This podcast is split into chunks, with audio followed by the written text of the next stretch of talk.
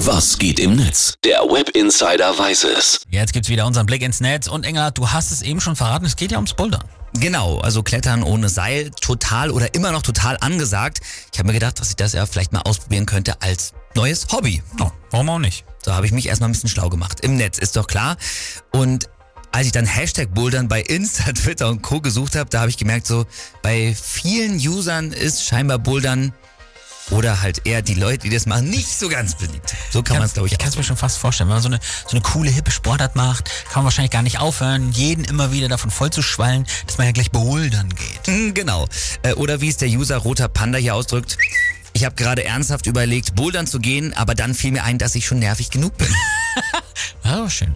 Das ist jetzt ein bisschen problematisch, weil du ja auch schon so nervig bist. Ja, ja, also pass mal auf. Demnächst würde ich dann vielleicht auch sowas sagen wie, oh Mann, ich habe echt Probleme, mich jetzt zu entscheiden, welche Farbe mein hier Kreidesäckchen haben soll oder sowas.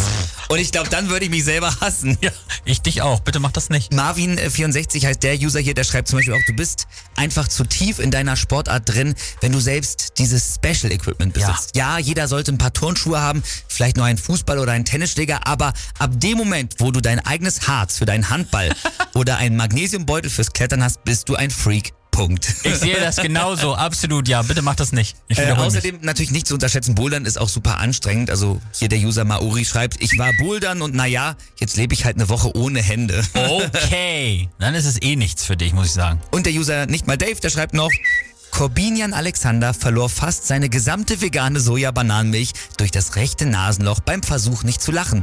Hatte sein Freund tatsächlich Klettern statt Bouldern gesagt? Corbinian!